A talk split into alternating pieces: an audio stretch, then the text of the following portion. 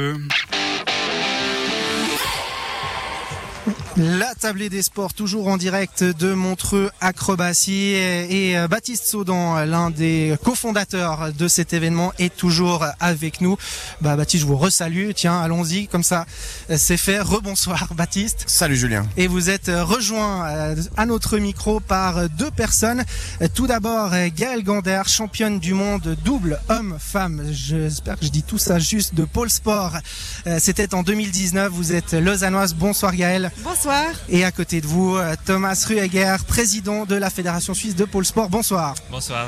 Alors on va parler avec vous bah, de cette discipline forcément. Bah, déjà, être présent à Montreux Acrobatie pour un sport comme le vôtre, pour vous, qu'est-ce que ça représente? Je commence peut-être avec vous Gaël. C'est un, honneur de pouvoir euh, démontrer que c'est un sport, de, pouvoir être présent parmi des, acrobaties incroyables euh, sur, sur un endroit idyllique comme Montreux. C'est c'est génial.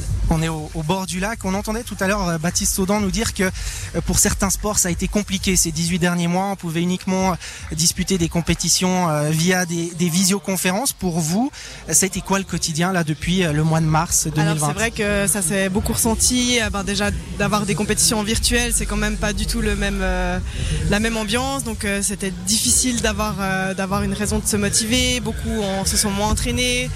Euh, voilà, ça, ça, il y a eu quand même une période de ralenti. Donc ça fait du bien d'avoir aussi cet événement pour euh, juste pouvoir euh, apprécier, renouer avec le public aussi pratiquer euh, avec euh, d'adrénaline.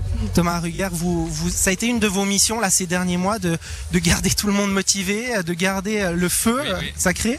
Oui, alors c'est vrai que c'est quelque chose d'important pour nous parce que ben, comme plein d'autres sports, hein, on voit que ben, les athlètes quand ils, ont quand ils sont habitués à faire plusieurs heures d'entraînement par semaine, des dizaines voire quinzaines d'heures, et du jour au lendemain on se retrouve sans salle d'entraînement, interdit de compétitionner et, sans rien, et ben on imagine qu'ils peuvent se reposer et que c'est tout facile, mais non, parce que c'est des gens que qui ont toujours l'habitude de se dépenser et puis qui ont besoin en fait euh, de, s'entraîner. Et du jour au lendemain tout est stoppé. Donc euh, pour certains ça peut même des situations qui sont très anxiogènes voire dépressiogènes.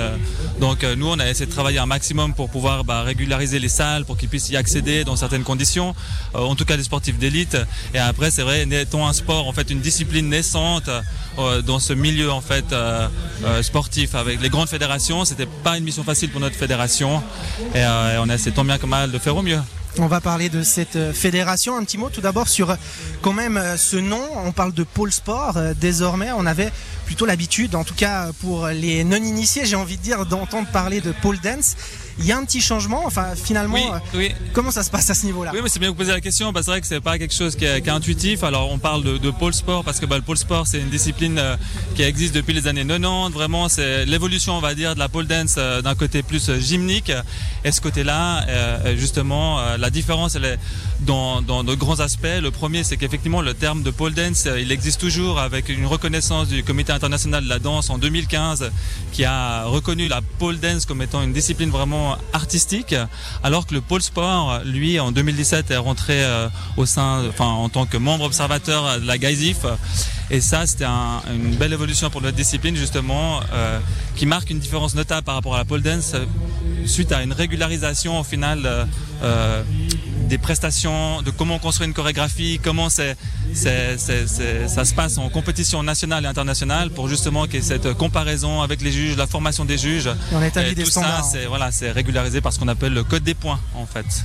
Baptiste Saudan, c'est un peu la particularité de Montreux Acrobatie. Il y a toujours en fait cet équilibre entre d'un côté l'aspect artistique et l'aspect sportif. C'est un peu le propre de ces disciplines acrobatiques. C'est le propre et des fois on va même plus loin. Il y a le mot freestyle où il n'y a plus de codification. Et on voit encore aujourd'hui avec la voltige aérienne, ça devient vraiment freestyle. Mais nous, le, mot d'ordre, le seuil d'entrée pour, euh, pour pouvoir, entre guillemets, postuler à Montreux Acrobatie, c'est de faire euh, un saut périeux ou une veille. Bah, ça, c'est un, aspect, effectivement assez intéressant. que ce soit sur un cheval, dans un avion, sur une moto, autour d'une barre, sur un trampoline. Euh, des exemples, on en a encore 10. Mais effectivement, c'est un petit peu, basiquement, la limite qu'on s'était fixée. Et c'est vrai qu'aujourd'hui, eh ben, je crois que le mot d'ordre, il est là tout le monde a envie d'en découdre et quelle promotion pour ces disciplines qui sont confidentiel malgré tout.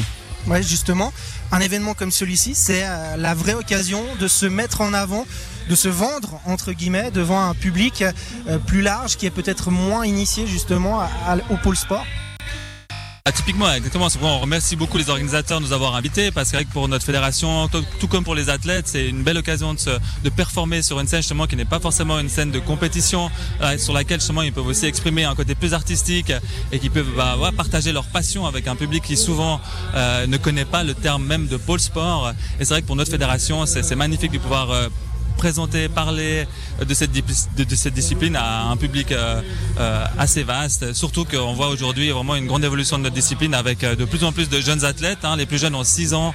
On a des salles comme à Payerne qui ont plus de 60 enfants dans leur cours qui font du pôle sport. Et ça, c'est quelque chose qui est encore méconnu de la plupart des gens. Mais c'est vrai quand on découvre qu'est-ce qu'aujourd'hui cette discipline dans la, la, lunette du pôle sport, eh ben on voit beaucoup plus de personnes enclines à, à partager ce sport et à laisser leurs enfants aller faire cette discipline qui est, très gymnique. Gaël Gander, euh, cet événement montre acrobatie, vous l'abordez dans quel état d'esprit? Il y a les compétitions, évidemment. Un événement comme celui-ci, euh, on l'aborde quand même différemment euh, je pensais que ça allait me procurer justement, enfin j'adore le plaisir qu'on a d'être sur scène, surtout en duo, euh, le partage, euh, la complicité, l'entraide, etc.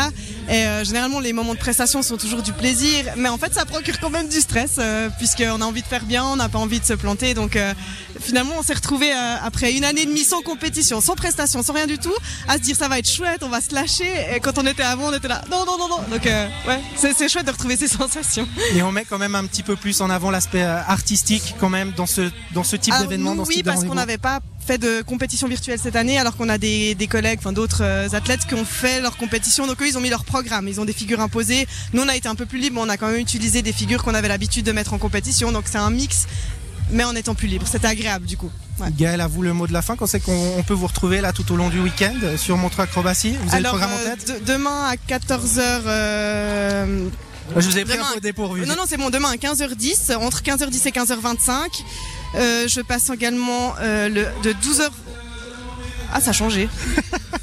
de 10h à 10h15 euh, lundi avec une autre fille et avec mon partenaire des mondiaux le, à 14h45, de 14h45 à 15h le, le lundi aussi. Et ben voilà, Baptiste Audan, quand on parlait d'un programme qui peut parfois être un casse-tête, on en a une bonne illustration. Merci beaucoup d'être passé à notre micro. On passe rapidement une page de musique et on se retrouvera pour la dernière partie de cette émission.